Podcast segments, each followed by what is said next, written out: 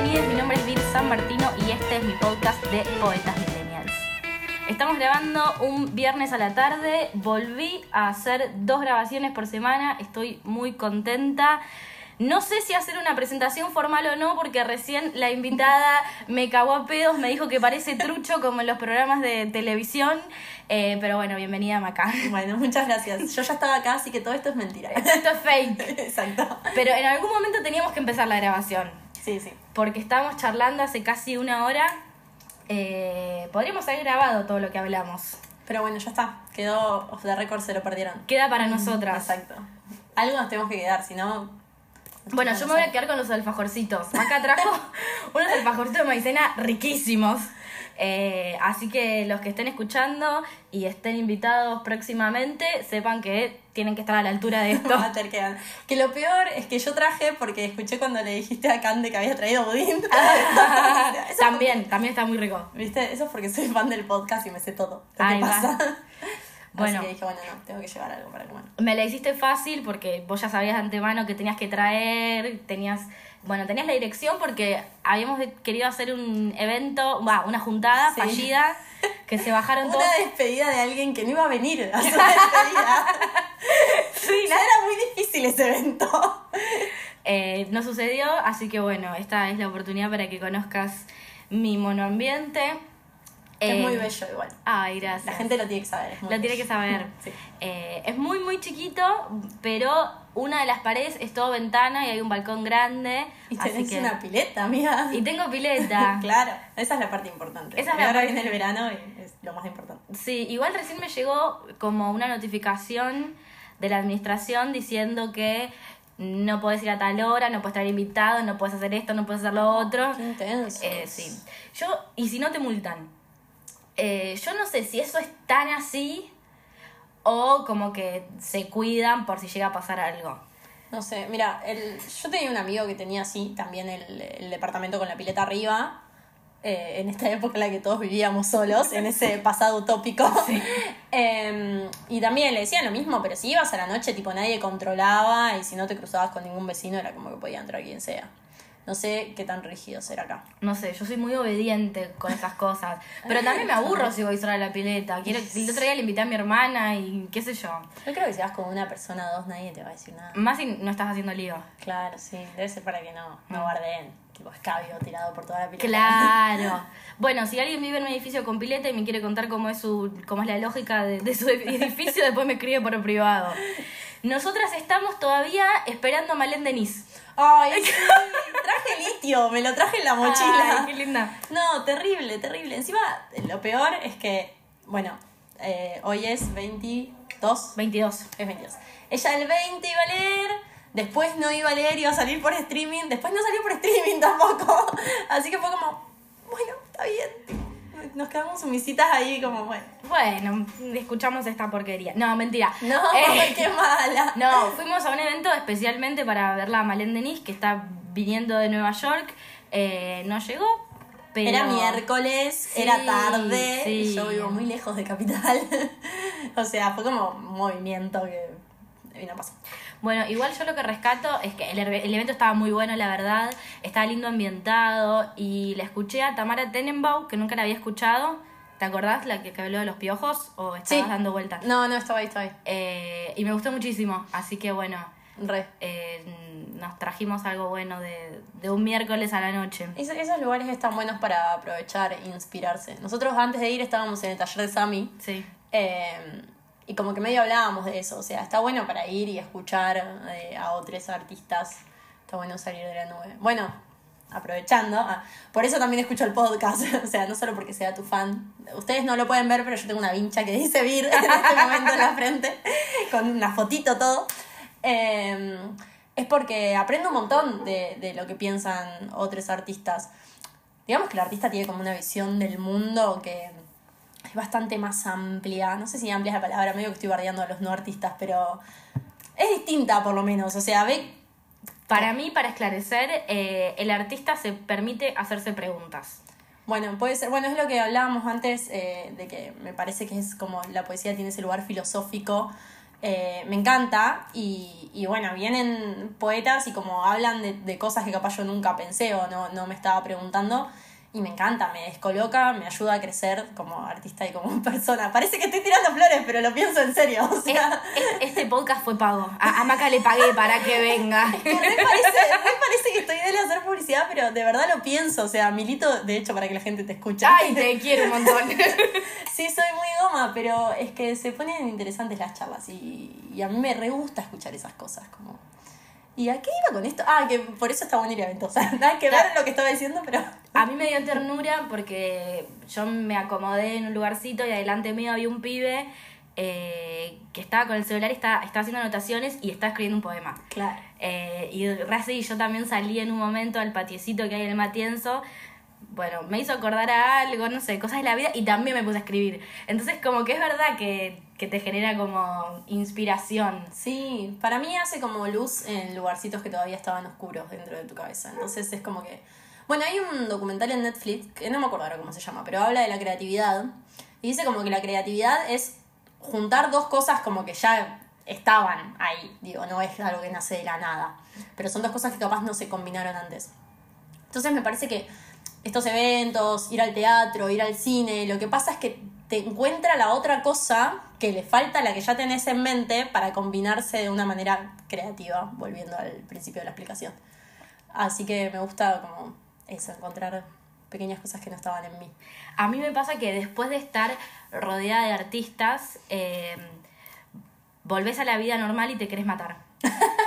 Te juro. Pero yo nunca vuelvo a la vida normal. Ay, quien pudiera. Porque claro, yo vivo con Rodri y nosotros somos como, hicimos un mundo aparte de esa casa. La verdad que no, no me puedo quejar.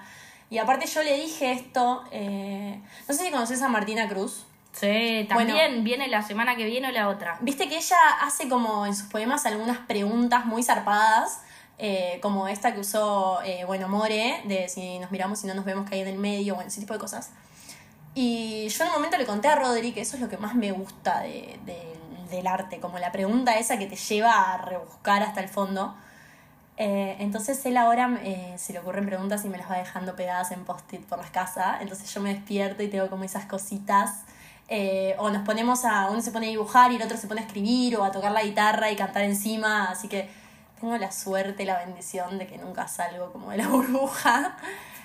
medio que eso me, me agrada, me hace como... Sí, está bueno. Eh, antes hablábamos que a veces a los dos nos pasa que nos cuesta hacernos entender con la gente, nos cuesta explicar las cosas.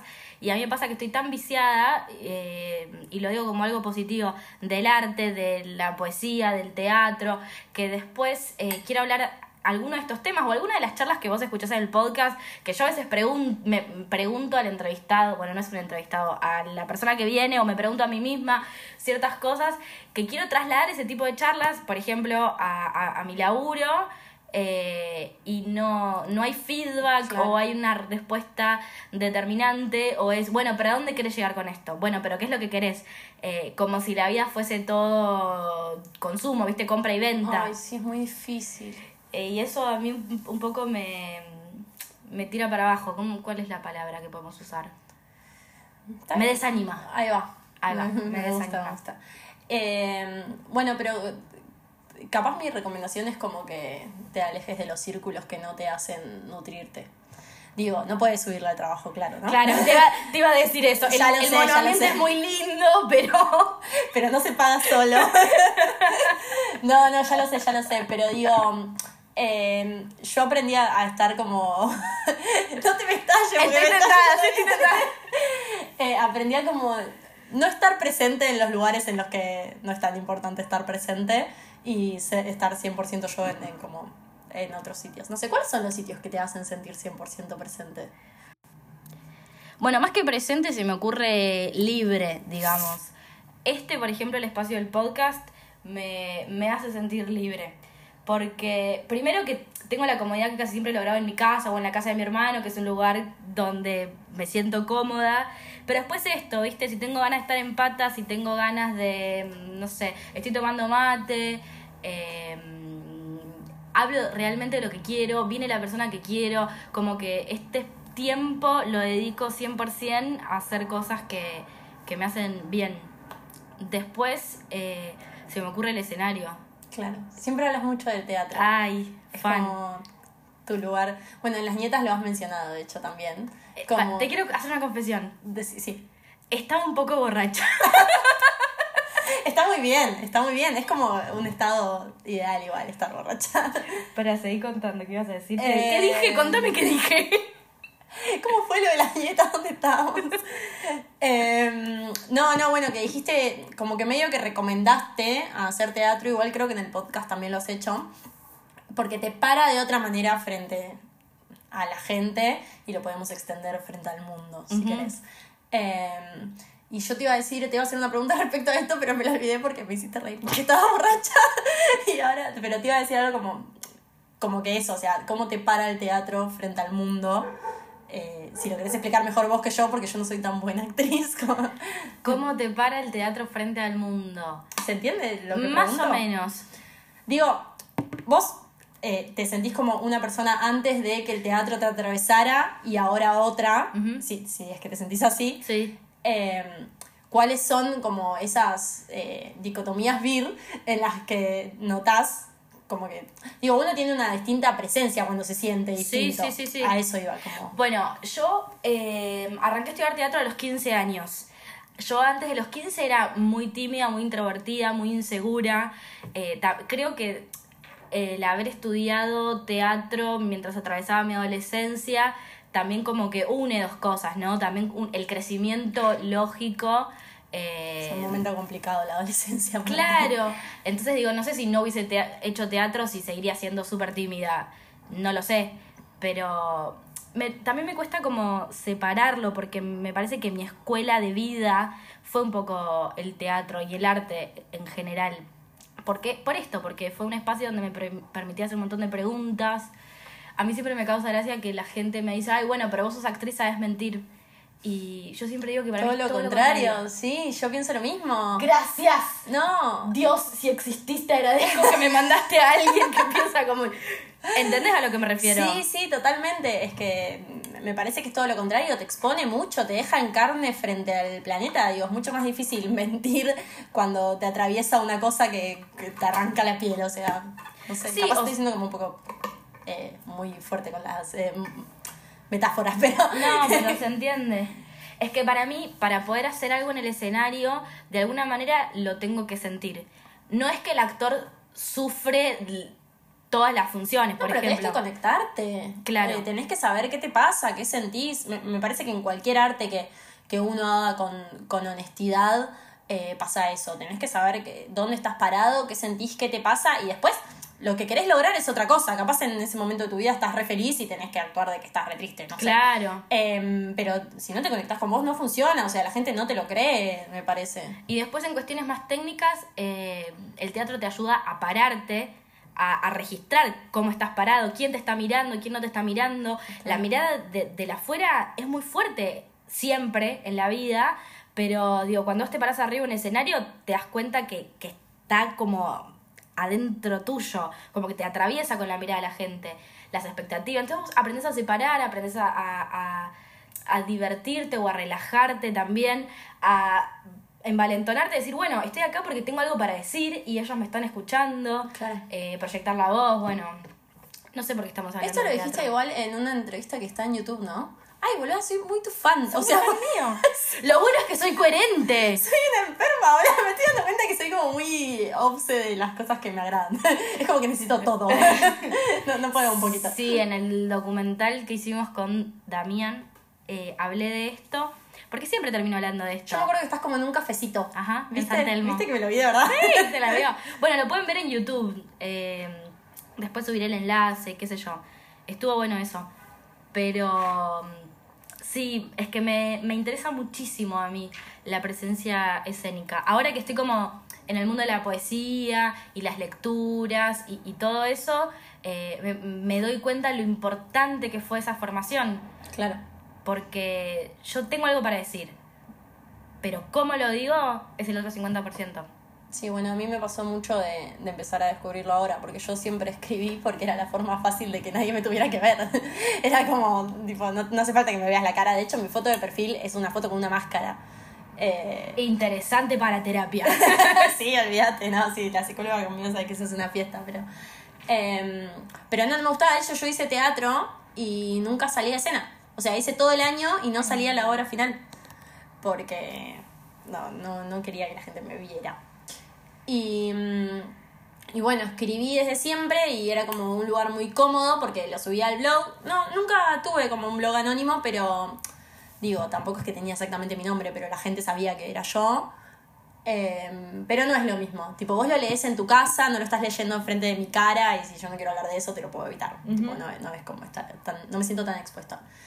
Y cuando empezó a leer- empecé a leer me recabió porque escribía cosas recontra íntimas, porque claro, ya me había acostumbrado a no tener ningún tipo de filtro, ni de cuidado, ni de nada, y de pronto venían todos mis amigos y yo tenía que leerles en la cara, tipo, no sé, hay cosas como que soy bastante cruda a veces en los poemas y decía, ay, y ahora, y, y me pasó como al revés, recién ahora me estoy encontrando como con esto de, bueno, sí, me tengo que parar, porque aparte tampoco eh, me pasa con algunos que son como muy de lucha. No me puedo parar en una posición de, bueno, sí, tímida, porque no estoy haciendo nada, o sea, tengo que movilizar y, y empecé como en esa hora. De hecho, ahora me quiero hacer algún curso de teatro, pero ahora que ya me he parado frente a la gente, porque siento que sería muy distinto a cuando lo hacía antes. Total, pero lo que vos decís eh, es bueno el ejemplo. Yo siempre digo que completa, que si uno está contando un poema que es muy triste y vos estás re feliz, Sí, no, no, eh, no llega. Es claro, distrae. También es eh, una herramienta de distracción. ¿Cómo se dice? Un escape de fuga, ¿no? La famosa risita. de- digo, el estar nervioso, la risita, y por ahí estás hablando de algo de lucha o rebajón o algo que no tiene que ver con, con esa impronta. Y para mí atenta un poco contra el trabajo hecho antes. Claro, sí, bueno, me empezó a pasar eso. Eh, igual yo lo primero que leí, pero ya había salido a escenario cantando antes. Ah, ya. Eh, pero lo primero que leí eh, es el, el poema con el que abro el libro también, que es un poema muy feminazi. Eh, y, y bueno, dije, no, tipo, lo tengo que... Y, y la gente se largó a llorar, ¿entendés? Y yo Wow. no lo podía creer, boluda, porque tipo nunca me había animado a hacer una cosa así y también yo lo sentía mucho, o sea, son cosas que digo, que creo un montón y no sé si tenía forma de, de caretearla, aunque estuviera nerviosa, o sea, las manos me temblaban, pero igual lo, estaba como pudiendo expresar porque son cosas que me da rabia desde adentro. Eh, por eso te decía también esto de que eh, para actuar necesitas como todo lo contrario a la mentira. Sí. Eh, y lo viví como muy en carne propia. Eh, y no sé qué quería llegar con esto que iba. No, muy lindo. Para, eh, Pero me disperso, somos, boluda. somos las dos dispersas, ¿eh? Porque entre las dos es como que nos vamos. Necesitamos salir acá que nos Que "Chica, tía, hablando de claro. esto". No, yo igual te quería decir, estás mencionando cosas que no estamos explicando. Por ejemplo, Perdón. hablaste del libro. No, no, pero digo, para, para ponerlo en la charla y que los que estén escuchando se sientan partícipes. Eh, estás hablando del libro que es tu primer. ¿Es poema o es narrativa? No, es poema. Es tu primer poemario Sí. que sale. El... Quiero creer que sale el 7 de diciembre porque el 7 de diciembre lo presento. Ajá. El tema es que todavía yo no tengo los libros físicos. Eso pasa siempre. ¿no? Entonces estoy como rogando que la gente que me imprime los libros eh, cumpla con sus fechas de entrega que iban a ser el jueves pasado y todavía no sucedió. Guau. Pero digo, bueno, del jueves pasado al 7 hay como un rango amplio. Eh, espero que lleguen. Eh, y es muy raro que mi primer libro sea de poemas porque empecé a escribir poesía en abril. Mira. Eh, o sea, siempre escribí narrativa. Eh, alguna que otra canción eh, o algún poema que para mí no era poema, pero medio terminaba tomando esa forma.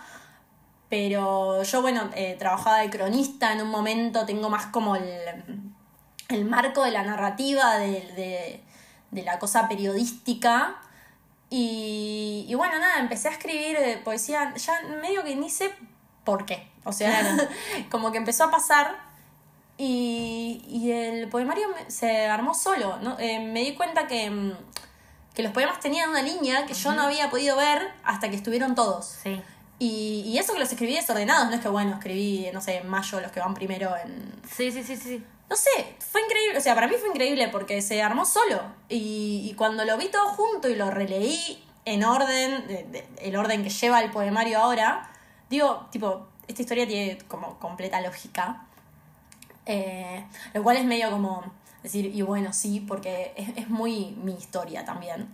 Eh, o, o, más que mía, como la historia de todos los que estamos como en, en, la misma situación que yo, digo, las ansiedades, las drogas, la juventud en un gobierno que no ayuda a la juventud, eh, el, el acogotar al arte a más no poder, ir quitándonos los espacios, porque bueno, hace cuatro años empezó a pasar que, que em, lo que te decía antes, desaparecían los centros culturales, desaparecían los espacios, el cine se iba a un precio impagable, eh, entonces digo, bueno, todos los lugares donde vos te reunías con tus amigos, o capaz antes te reunías cuatro veces a la semana y ahora las ves uno, eh, son todos espacios que a nosotros nos generan pensar, combatir, luchar y nos lo estaban cortando. Entonces, como que tiene mucho eso. También el feminismo, la cuarta ola se despertó como también muy junto, porque o sea, el primer ni una menos fue cuando se estaba yendo Cristina. Sí. Entonces digo, todo pasó a la vez, fue muy fuerte para los que tenemos como esta edad. Uh -huh. Entonces, es medio como tonto decir que, que es lo que me pasa a mí.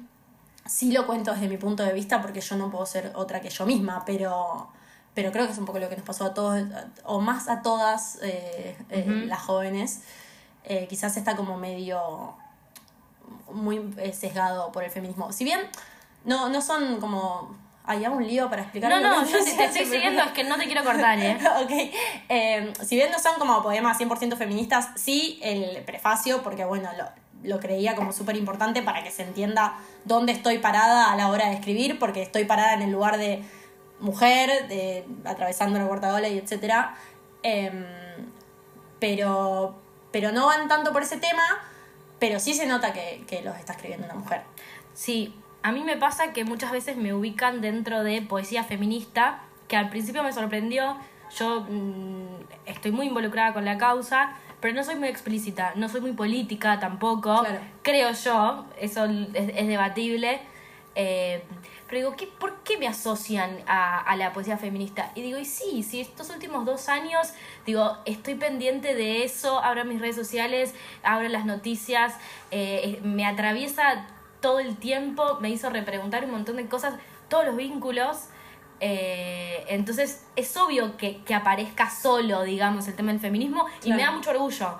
Eh, no, mi característica no es, por ejemplo, decir, ah, soy militante, soy feminista, eh, lucho por esto, lucho por lo otro. Pero sos igual. Pero, claro, digo. pero digo, no me siento cómoda quizás eh, explicitándolo en, en, el poema porque no salió, digamos. O sea, no, no, no quiero como está forzarlo. Bien, pero sos, eh, sos una mujer artista en una sociedad que está hecha para que seas musa.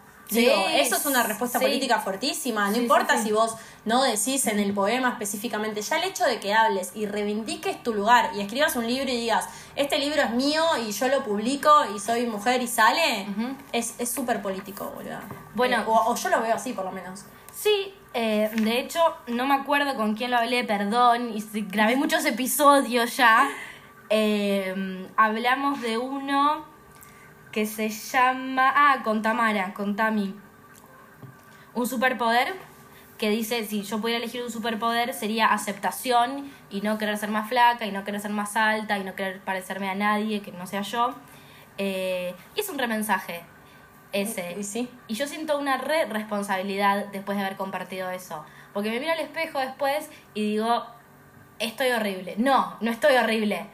Bueno, igual tampoco hay que ser duras con la vara del feminismo todo el tiempo pegándonos en la cabeza. Digo, tenemos una sociedad que nos atraviesa y una también tiene que perdonarse cuando tiene como esas, entre comillas, fallas, por decirlo de alguna manera. O sea, no es tan fácil luchar todo el tiempo contra el espejo ni, ni contra un montón de cosas. Está buenísimo que lo escribas, lo compartas, otras chicas lo lean, pero si mañana te levantás y te sentís horrible, también es como, bueno, amnistía para vivir.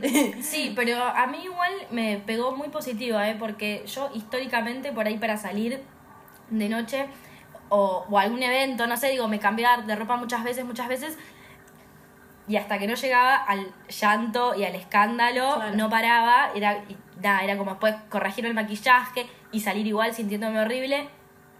Ahora es como que quizás me pongo una ropa, no me gusta, bueno, me pongo otra, bueno, me pongo otra, tranquila, me pongo música, ¿entendés? Como sí, que me soy mucho más amorosa conmigo misma. Es súper importante, boludo. Que es un montón. No, sí, re.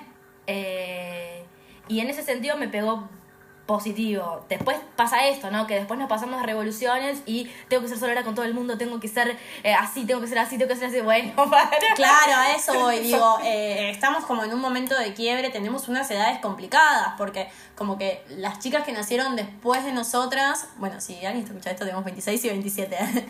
Eh, las chicas que nacieron después de nosotras, como que ya vienen más con la cosa un poco más masticada. No digo que sea fácil ni en pedo, la sociedad sigue siendo horrible pero ya se sienten de otra manera. Y las que venían antes eran como más ignorantes en ese sentido. Digo, la pasaron como, bueno, medio que no miro para los costados y chau. Caímos en el punto de quiebre y es doloroso, es doloroso porque tenés que como eh, rever un montón de actitudes.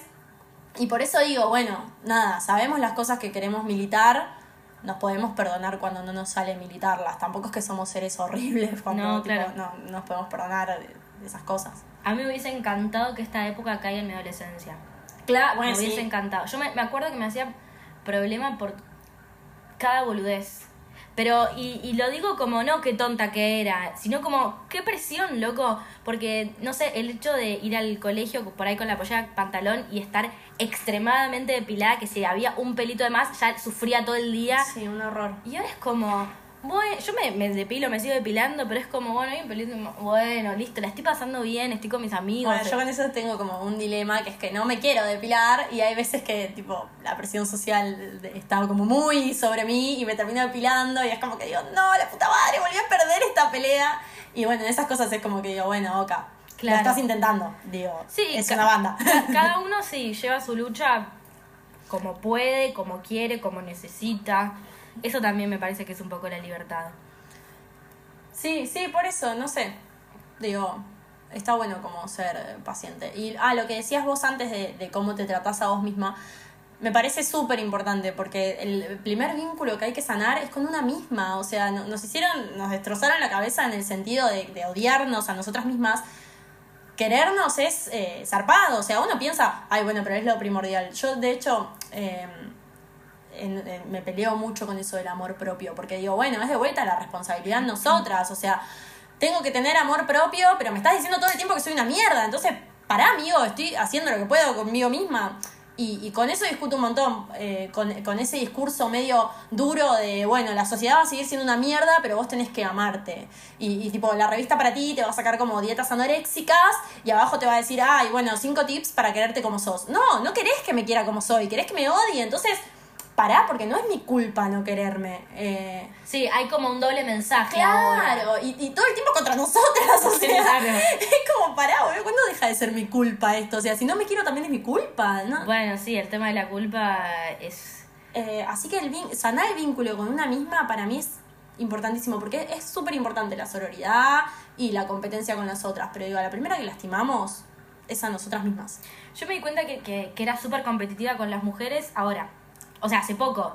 No, Claro. no registraba que era competencia. O sea, que lo vivía lo como una tan competencia. internalizado que hay cosas que no... Pero re, me acuerdo como, no sé, en el colegio quién era. Estoy muy, muy, muy de la secundaria hoy, no sé qué me pasó. Está bien, está Em, bien. Eh. Era como, ah, bueno, porque la puta de fulanita. Y es como, ahora que lo pienso, la piedra una copada, como que era lo que me molestaba de ella. Claro. Eh, y me siento mil veces más tranquila con las mujeres.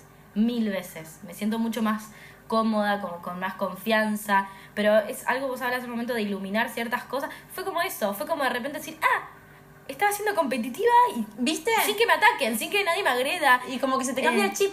Eh, es increíble, o sea, llega como un momento en el que reconoces ciertas cosas que, que te son ajenas, que te están imponiendo, y, y es, es muy zarpado. Reconstruir el vínculo para mí es, es, es hermoso. O sea, yo ahora amo a todas las mujeres, boludo. Pero Eh. tipo, veo a una mujer y la amo, tipo, no sé, es como que ya mm, siento muchas cosas. Eh, y bueno, eh, para hablar de las nietas, porque tiene, tiene que ver con esto, eh, Las Nietas, para quien no sabe, es un ciclo de poesía que organizamos con unas amigas, se llama Poesía de las Nietas. Eh, Que están en Instagram como... Poesía de las Nietas. Poesía de las Nietas. Lo agarramos. Bien, Que es la sí. canción de eh, Miss Bolivia. Sí, Eh, no sé, no sé cómo conseguimos esa arroba, pero. sí, claro. Em, pero bueno, venía a, a esto, digo, eh, siempre como que los espacios fueron medio de los varones, el tema acá no es solo que el espacio sea de las mujeres, porque no viene solo como, bueno, hombres, corranse, venimos nosotras, sino de querernos, de no competir, de no estar matándonos por ese único lugar que había, sino crear nuestro propio espacio, en el que hay espacio para todas y, y como que aparte se genera una cosa de que, bueno, alguna chica se va a leer y todos nos ponemos al lado y le gritamos y aplaudimos. Bueno, vos estabas borracha, capaz no te acordás, pero te juro que con vos también lo hicimos. Em, No, no debería haber contado eso. pero bueno, voy en el sentido de que, de que basta por pelear estar en lugares que son misóginos, aparte, digo. Tal cual. Eh, generemos nuestros propios espacios y la verdad que yo a cada pía que viene y cada pía con lo que mm, tengo así, comparto cosas, la adoro y quizás en otro momento, como vos decís, me hubiese pasado como decir, no, bueno, pero es mejor que yo y qué hago para ser mejor que ella, no, ni en pedo, o sea, qué hago para aprender de esta persona, o sea, Lindo mensaje, muy bien, muy lindo mensaje. Para, quería hablar porque vos me decías que ustedes reciben mails. mails Sí. con Eh, autopostulación, digamos. Claro, sí, básicamente sí. Eh, nosotros como que lo que hacemos es mechar chicas que tengan más experiencia con chicas que no hayan leído nunca o que hayan leído alguna vez. Tampoco es que si leíste dos veces te vamos a decir, ah, no, No. ya leíste. no, ni a palo. Sino como chicas que, bueno, quieran ir a un espacio en el que se sientan cómodas. El espacio nace... O sea, ahora vuelvo a esto, te juro que Sí, sí, retengámoslo, tengo que decirlo de los mails. Los mails, mails, Porque si no, se nos va a ir. Eh, el espacio nace porque yo no encontraba dónde leer, eh, no, no encontraba un lugar donde esto, autoconvocarme, o sea, medio que, en, por lo menos en, en los espacios que yo conocí, era si el espacio te llamaba y te decía, te quiero invitar a... Y no me pasaba, y yo quería leer lo que venía escribiendo, entonces le hablo a una amiga y le digo, che, hacemos, íbamos a hacer un evento solo Claro. hacemos este evento como para leer nosotras, invitamos a algunas amigas eh, que también sean poetas y lo armamos. Y ella me dice, bueno, dale, yo tengo justo una amiga de Córdoba que está viniendo ahora, eh, justo eran las vacaciones de invierno, entonces ella iba a venir y también queríamos hacer algo, así que lo hacemos juntas. Le hablo a otra amiga, eh, que bueno, era una chica que no, no, todavía me cuesta que postee sus cosas, o sea, es como más... Y ya le había dicho que quería que las lea, que las postee, que qué sé yo, y me había dicho, no, no, no. Que de hecho tuvimos una conversación muy linda porque ella me dice, en este mundo de mierda, tipo, ¿a quién le va a importar la poesía? Y le digo, justamente por eso la tenemos que salvar. Claro. Eh, y como que, nada, de- por suerte logré que ese mensaje se le metiera en un- una neurona muy profunda. Y cuando le fui con la cosa de las nietas me dijo, sí, a toda costa. Eh, bueno, y empezamos a buscar lugar, conseguimos Felisa. Y lo hicimos, se llenó, no entraba la gente en la sala, o sea, teníamos gente afuera que no pudo llegar a, a escuchar. Wow. Porque era la salita de arriba, ¿viste? No sé si conoces que hay una arriba que es como cerradita. No, yo fui la de abajo.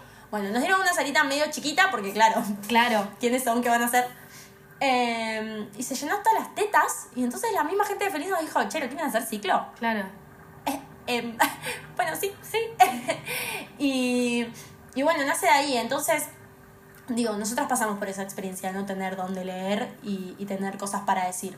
Entonces dijimos, listo, abrimos una convocatoria por mail y la persona que quiere venir manda el mail y a veces podemos tardar porque hacemos lo que podemos con nuestros cuerpos de, de ca- de cantidad de eventos, pero siempre eh, convocamos. O sea, si vos mandas un mail, capaz tardamos un tiempo en responderte, pero vienen. Bueno, eso sí. quería que quede bien explicitado, que ellas reciben mails para todas las mujeres que quieran leer eh, en el espacio. Si están en Capital Federal van a tener más chances, pero también estuvieron en Córdoba y la idea Exacto. entiendo que es moverse. Sí, abrimos un. Abrimos. Bueno, eh, tenemos las nietas Uruguay ahora. Ah, también lo vi. Sí, que son chicas Uruguay, que nosotras empezamos a hablar por otros temas, hicimos como el contacto. Y bueno, nada, nosotros las vimos como muy mm, eh, compartiendo nuestro mensaje, porque si nos importaba algo del nombre, porque nosotros no manejamos nada de Uruguay, pero si nos importaba algo de que se replique el nombre, era que se comparta esto de que no haya ninguna piba que vaya y se sienta mal, Claro. ni que se sienta incómoda, ni que lea y no quiera volver a leer, porque todo lo contrario, o sea, Obvio. la, la idea es motivar a que las chicas quieran leer más. Eh, y bueno, tuvimos unas eh, compas con las que vimos que estábamos muy en la misma y le dijimos, che, ¿quieren como...? Y nada, dijeron sí de una, no sé qué, así que ahora está también Uruguay.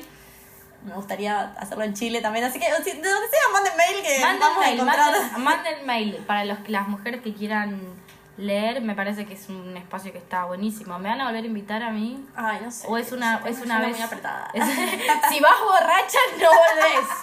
Yo creo que no se notaba igual. No, no, Fue estuvo, un día, estuvo fue un día muy especial, yo creo que lo conté y todo. Pero justo me había escrito mi ex, que hace un año no hablábamos, me dice, estoy en Buenos Aires, él vive en otra ciudad, te caigo, no te caigo. Y yo dije, ay, encima te no. Igual fui como todo, entré en caos y empecé a escabiar. Eh, eso fue lo que pasó. Pero, pero no, re lindo, Feliz es un lugar re lindo. Sí, eso Eh, tiene que nos importaba un montón. Sí. En eso sí fuimos cuidadosas. Mandamos varios mails, no fue el primero que... O sea, digo, no, no es que a la primera nos respondieron, Sí. pero sí fuimos cuidadosas de que fueran espacios así, Re. porque tampoco tiene gracia que hagamos un ciclo que tiene un montón de principios y lo hagamos en un lugar que nada que ver. porque- Totalmente. Eh, pero sí, eh, estaría buenísimo que vuelvas. El tema es que estamos como que apretadísimas de agenda siempre. Ya consiguieron algo mejor. Ay, no, mi amor. No, yo tengo muchas ganas de leer. Ahora como que se viene el fin de año, ¿viste? Igual para mí, venite. Y si estás ahí, medio que es como que, bueno, sí, que pase. Sí, sí. ¿A qué pase acomodada? A veces, ay, a veces soy medio tramposa con eso, porque por ejemplo, no sé si conoces a eh, la gorda poeta, esa Ciela Roba. Bueno, cuando eh, asesinan a la Chicho, que es una mujer trans, eh, ella hace un poema para ella, Instagram se lo bajó como tres veces. Ah, Y como que ella es de Córdoba, ¿viste? Y yo dije, estoy en Córdoba ahora, tipo, no puedo, no. Ah. Entonces le dije, mira, hay una realidad. Yo democráticamente, por los tiempos que tiene el, espacio, no te puedo invitar a leer y pasar por encima de mis compañeras. Claro. No, no puedo. Pero ¿por qué no te imprimís ese poema y los poemas que quieras y los pegamos? Y en el momento lo decimos para que la gente lo vaya a leer. ay, qué lindo. Eh, entonces, bueno, nada, vino, los pegamos, lo pegamos en el baño donde iría el espejo, estaba el poema de ella, sea, que Wow. lo lean o lo lean. Y, y después ella nos escribió un poema a nosotros. No, fue Ah. todo muy zarpado. Entonces digo, esas cosas pasan medio como de costadete. Bueno, no tanto igual, no tanto, manden mail. Sí, sí, bueno, mándenme, por favor, porque después mis, mis compañeras me van a matar, aparte. Escúchame, lo que trajiste para leer tuyo, ¿es del libro o no? No. Ajá. Eh, tengo como, soy muy ansiosa, así que vivo como 90% en el futuro, 10% en el presente. El libro como que para mí ya está hecho, ya medio que salió, así que la gente tiene como que comprarlo. Comprarlo. Básicamente. Para, eh, ¿y por dónde se va a comprar el libro? Porque esto va a salir cerca de... Eh, no, bueno, me tienen que hablar. Por. Instagram. Sí, es por Instagram o pueden mandar mail a macarenaperic.gmail.com. Ok, pero vos vas a estar centralizando. Eh, sí, sí, me encargo de todo yo. Me, me encargué de, to- de Sí, las legales, de la edición, de todo. Sí, así obvio. que, que re- hubo gente que me ayudó igual, tipo, me dio una mano. Yo estaba, bueno, eh, Nina Ferrari es una que me ayudó con todo lo que es legales porque yo estaba como en una palmera. Sí. Eh, y bueno, nada, me estuvieron ayudando, pero te iba a responder esto. Es Sí. que me voy. Pero el libro ya le diste un cierre y esto es algo que escribiste. Sí, a veces leo igual eh, poemas del libro cuando voy a leer. Eh, voy a leer en la presentación del libro cosas del libro porque ya sería como demasiado. Sería lindo, sería lindo. sí, sí, es que digo. Pero eh, en realidad quería traer esto porque esto es algo que no va a salir en Instagram ni va a salir en ningún lado hasta que no pasen otras cosas que todavía no puedo adelantar tanto, pero digo, va a estar acá y solo acá y si la gente lo quiere escuchar va a estar solo acá. Ay, me encanta. Entonces por eso quise, quise traerlo. Dale, te quiero escuchar. Bueno, eh, para que. No me acuerdo tu nombre. Y estoy casi segura de que aquello debería importarme si yo fuera, pero no soy. No soy y tu nombre me importa una mierda, porque no dice nada de vos. Y vos, sin embargo, dijiste todo en el mismo instante que la falopa te llegó al cerebro y te quedaste mudo. No me acuerdo tu nombre. Una traición religiosa a la sociedad de las etiquetas. Me chupa un huevo escaparle, no soy tan revolucionaria, pero me siento cómoda cuando me excluye. Me acuerdo de la textura de tu piel, de la yema de tu dedo burlando mi bombacha, de tus 25 risas, de la que me miraba a mí, mi segunda preferida. La primera siempre fue la que te provocaba la droga cuando te hacía olvidar de todos los problemas. Vos siempre eras vos. Después de aquella noche dijeron un montón de cosas sin sentido. Estoy segura de que nunca te vieron feliz. Pero sabían tu nombre. Y no supe si fue eso o mi impronta, mi descuido a la delicadeza o mi nariz sangrando. Pero alguna de las cuatro les propuso colocarse en un lugar de superioridad moral y aceptaron. Tampoco me acuerdo si cuando nos encontraron estábamos en La Plata o en Buenos Aires. A veces escucho mar de fondo, pero sé que es imposible porque nunca fuimos juntos a la costa. Me acuerdo del aroma exacto del vino que me habías abierto 10 minutos antes, dibujándote en la cara la sonrisa 17. Podría haberlo tomado como un presagio, pero la verdad es que nunca creí en la suerte. Wow. Me hizo acordar a cosas. Te llevó a lugares. ¿eh? me llevó a lugares. No, me encantó la imagen de. Ay, yo odio analizar los poemas, no es que te lo estoy analizando, pero. Ok. eh, Es tu podcast, puedes hacer lo que quieras. Ay, pero es tu poema. Eh, no, que me pareció escuchar el mar, pero nunca fuimos a la costa juntos. Como esas cosas que hace la mente. Eh, lees muy bien, aparte, lees muy lindo. Gracias, estaba nerviosa igual. ¿eh? No, no, que se se nota, no, que no se nota. Ay, pero loca. Bueno, lo no, no se nota. Lo practiqué Ah, sí, muy bien. Es que, es que me pongo nerviosa cuando leo, real. Porque tengo eh, dislexia leve. ¿Real? Real. Hay veces que me pongo muy nerviosa porque me olvido cómo se escribe una palabra. Ah. Y es como que digo, ay, pero escribo, ¿cómo voy a tener dislexia? Tipo, de verdad esto me tenía que pasar, no me podía pasar otra cosa. Bueno, sí. Y a veces me da miedo como leer mal, cruzado. No, leíste muy bien, muy bien se escuchó. Y también te pedí que vengas. Yo eh, estoy agarrando la computadora porque estoy buscando algo mío para que lea ella. Re. Aviso por si hacemos ruido o para lo blanqueo para que ella no piense que me aburrí, me estoy poniendo No, a jugar al Tetris. me di cuenta que estás harta de mí, no. No, no, no. Eh, también te pedí que traigas un poema de un autor que recomiendes. Sí. Autor. am- para. Ok. Autor me suena a masculino. A veces no sé si poner autore o autor. Autorx. Autor, no, pero para pronunciarlo. Eh, sí, igual yo traje de mujeres, porque, viste... Va una autora, ahí va. Claro, sí. en realidad, bueno, traje como... traje un par de cositas, perdón, no me quiero extender de no hay tiempo. pero... No, sí, sí, sí. Aparte estamos empezando a leer temprano, digamos. Así Ok, que es que hay me- tiempo. había un par de cosas que me parecían importantes. Como autora, sí, que voy a leer un poema, traje a María Elena Walsh. Perfecto. Eh, persona que, nada, primero que admiro mucho y segundo que me parece como muy adelantada a su época. Eh, y nada, si bien eh, hay como gente, bueno, yo te contaba antes que no soy muy buena lectora de poesía, soy más bien lectora de narrativa y como que te quería traer, no sé, un cuento, pero... Sí, pero re podrías. Sí, pero a veces los No si me duraba media claro, hora, claro, Ese es el no. problema. Yo soy muy fan de Mariana Enríquez. Claro. Te traía la novela Bajar es lo peor y me sentaba y el podcast te duraba tres horas y media. No, está y entre la dislexia y las tres horas y media no sé qué podía salir. Em, pero bueno, la quería nombrar por lo menos. Y a otra persona cuentista que quiero nombrar antes de leer a, a la reina María Elena. eh, es a Florencia Abate Ujú. que lo que sí hice fue robarme un pequeño fragmentito porque me parece muy poético, más allá de que sea parte de un cuento. Eh, te lo leo, son tres renglones. Sí, por supuesto.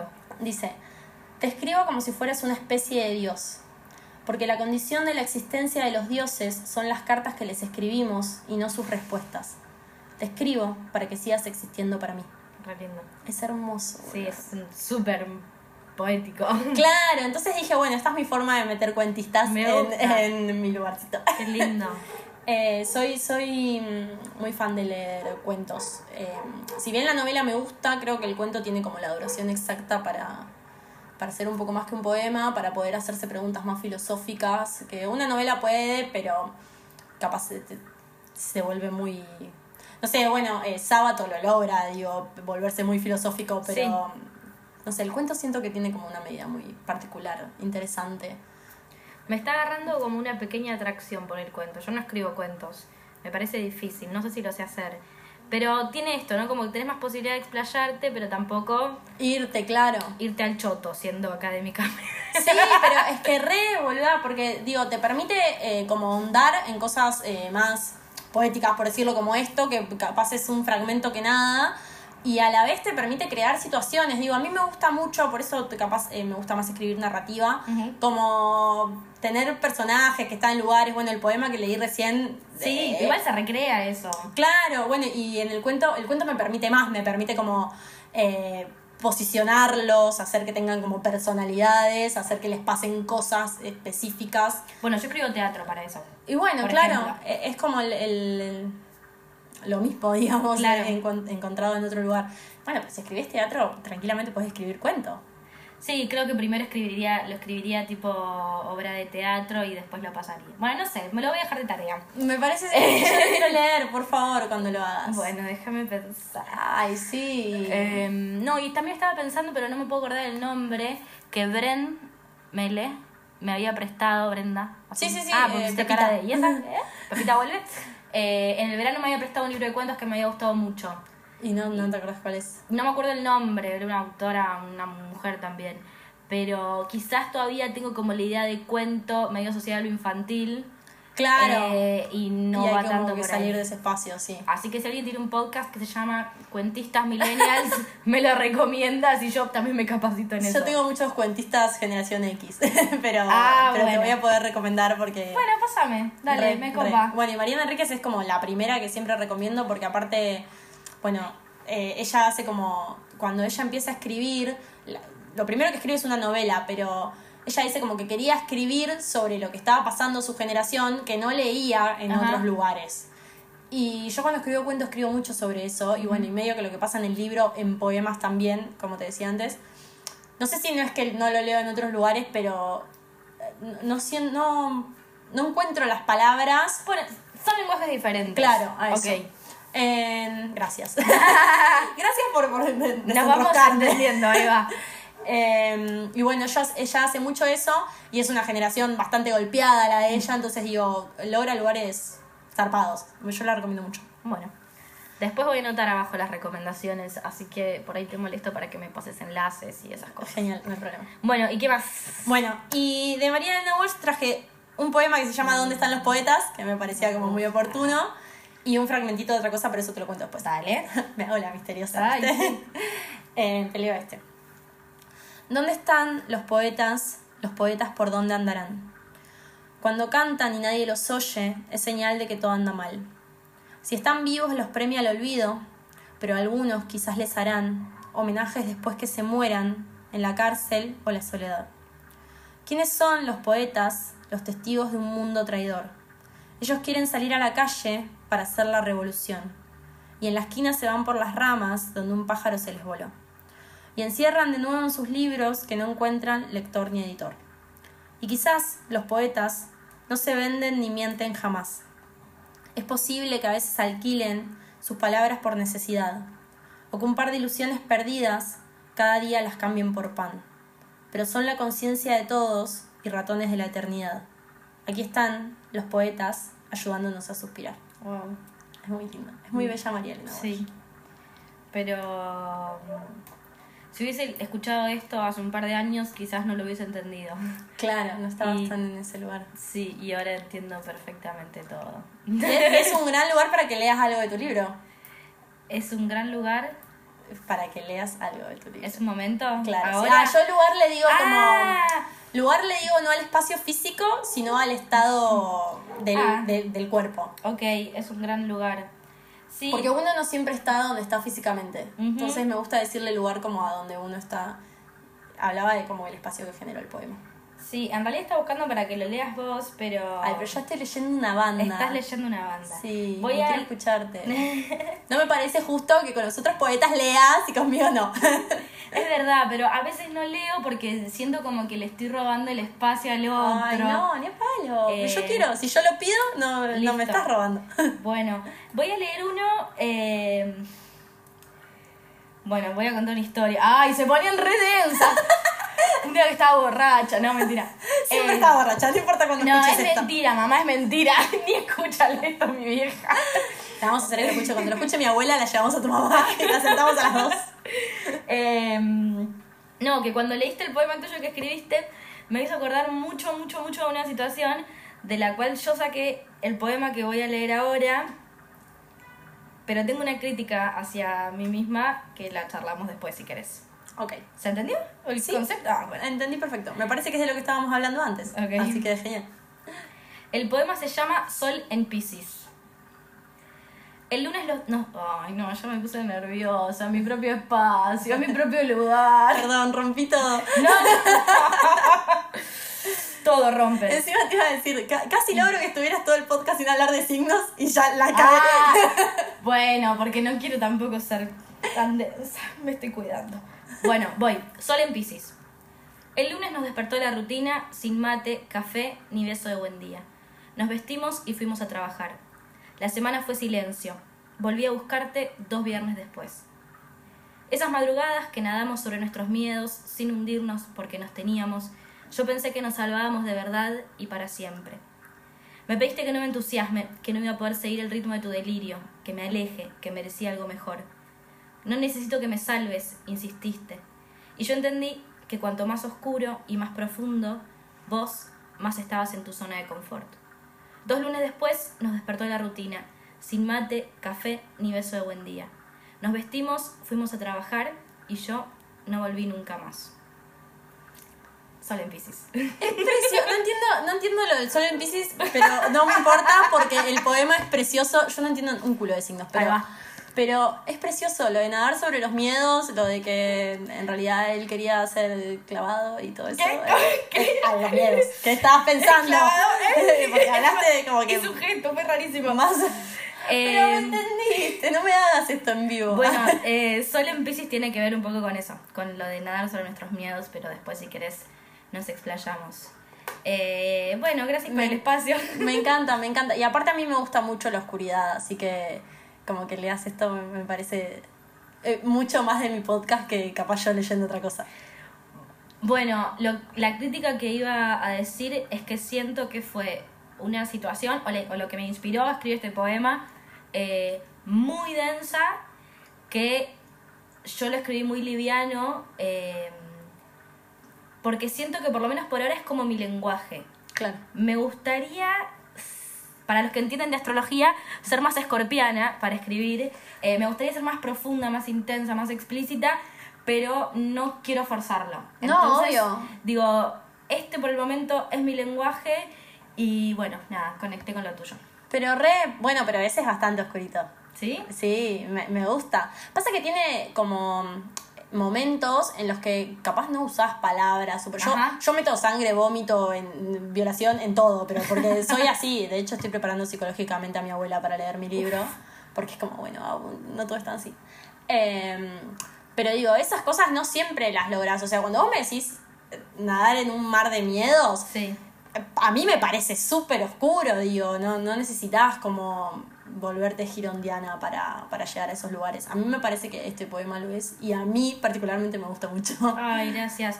Bueno, ya que estamos, eh, les cuento que va a salir mi segundo poemario que se llama Receso. Ahora te voy a mostrar la tapa, es hermosa. ¡Qué bien! Perdón por la falsa modestia o no sé qué, pero es hermosa. Es una amiga mía que es ilustradora que es muy, muy lindo. ¡Qué bien! Eh, ¿Cuándo sale? va a salir, si todo sale bien, los primeros días de diciembre. ¡Ay, ya! Va a ser online, Ok. o sea que va a ser virtual, justamente por lo que hablamos antes de que, bueno, es un tema, el tema de la logística, el papel está muy caro, la gente que vive en el interior y quiere conseguir los libros le sale carísimo, entonces lo voy a hacer a precio súper accesible, eh, porque tengo que pagar la logística, un montón de cosas, tú pagué eh, el dominio, un sitio web, digo, como todo un lugar donde meterlo, una plataforma, eh, pero para que llegue a todos, eh, a todos. Y es un poemario mm, que me genera mucha ilusión. ¡Qué bien! Ay, e- esta emoción es genuina, quiero que sepan, porque yo, me- yo me estoy enterando de esto ahora, o sea, no es que no sabía. Em, pero, ay, re, me manijea. Bueno, hermoso. ahora te lo muestro, lo tengo casi terminado. Re. Ay, se Y joden ustedes porque no nos están viendo. Eh, pero bueno, mm, está, te hice señas con los dedos recién porque Sí, quedan poquitos minutos. que- No nos tenemos que pasar. Eh, acá ya a la producción le decía que no hay nadie. Nosotras somos la producción. El velador. el velador. Eh, no, que, que quedan pocos minutos y quiero como que terminemos de, de cerrar todo lo que hablamos. Sé en principio que te queda un texto más para leer. Eh, sí, en realidad es un fragmento de un texto que María Elena le escribe a Evita. Mira. Em, pero porque me parece que la chabona tenía como mucha visión de todo lo que está pasando ahora. Em, nada, lo leo, no, Dale. no hago más previo. Cuando juntas las reas y las monjas, y las violadas en los teleteatros, y las que callan pero no consienten, arrebatemos la liberación, para no naufragar en espejitos, ni bañarnos para los ejecutivos. Cuando hagamos escándalo y justicia, el tiempo habrá pasado en limpio, tu prepotencia y tu martirio, hermana. es increíble como nosotras pensamos que tenemos la novedad, pero nada que ver. No, ¿viste? Aparte ya le dice hermana. Por eso, Eso me parece fuertísimo. Y le dice como todo lo que va a pasar. Eh, y, y bueno, Eva para mí es una figura muy importante porque fue la primera mujer que pude admirar que no estaba en un lugar para que, digo, que no era Shakira o, lugar- o mujeres que me ponían que tenía que admirar a esas. Ajá. Digo, Eva fue la primera que en mi vida hizo, disruptió todo y, y la admiré desde otro lugar. Y para mí es una persona muy importante para mi feminismo. No digo que para todas, o sea, entiendo a las personas que no la admiran, pero que María Elena Walsh le escribe una cosa así, que es como hablar de nosotras dos, Claro. eh, es, es muy fuerte, por eso quería compartirlo. Es muy lindo, gracias. Me gusta lo que trajiste. Gracias. Eh, y me gusta mucho, lo vuelvo a decir, pero con otras palabras, cómo se resignifica todo, ¿no? Eh, y también es lindo estar viviendo este momento histórico y ser parte. Re. y banco mucho eh, este espacio.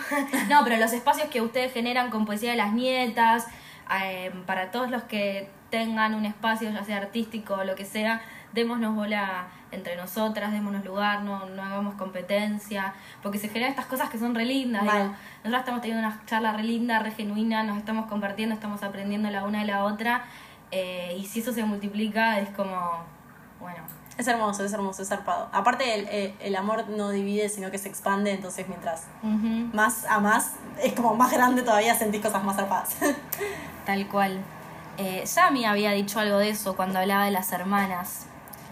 Yo creo que a Samantha hay que hacer una especie de altarcito, Sí, sí, porque sí. todas la conocemos, todas la, todas la amamos. Ella es como medio núcleo, ¿viste? Sí. Como que hila ahí. Sí. Me- Y me de una gusta. manera tan amorosa eh, que es increíble. Bueno, yo estoy muy agradecida. ¡Te quiero! No, estoy, estoy muy agradecida. La vamos a obligar a la tía a escuchar este capítulo, estamos hablando Sí. belleza de ella. Re. Siempre nos escucha, no, no sabemos. Eh, bueno, lamento decirte que se ha acabado. Viste que se pasa rápido. Esto Re. lo aclaro siempre. Recordemos fecha de presentación del libro. 7 de diciembre. Va a ser en. En San Martín, dirección por privado, porque. Bueno, igual como siempre decimos, la forma de contactarnos más fácil es por Instagram. Así Re. que tu Instagram es arroba. Macaperic guion bajo. Porque se ve que Macaperic ya estaba, pero no, no- no sé yo. Ya existe. bueno, arroba macaperic Y bajo. El 14 de diciembre, el cierre de año de las nietas, en Feliza. Bueno, me lo voy a agendar Vas a venir a todo, estás. para ir. Voy a todo, voy a todo. No, es que me encanta. Ay, ¿puedo dar la primicia de lo que me tenés que mandar? ¿Qué te tengo que Ah, sí, sí, sí. Genial. Bueno, y Vir, ah, si algún día se digna mandarme esto, eh, va a salir también en el podcast de las nietas, que se encuentra como Poesía de las Nietas en, en Spotify. Así que nos va a deleitar con sus poemas. Muy pronto. Muy- esperemos que muy pronto. Muy pronto. Eh, bueno, ¿y algo más? ¿Nos quedó pendiente algo más para decir? ¿Cierro? Sí, pasa. Bueno, gracias por venir. No habíamos tenido una charla tan larga. eh, ahora quiero que sigamos charlando. Gracias por venir, de verdad. Fue muy lindo. Disfruto mucho, mucho este espacio. Para los que nos escuchan del otro lado, bueno, gracias por estar ahí. Gracias por los comentarios que, que hacen, que recibo por Instagram.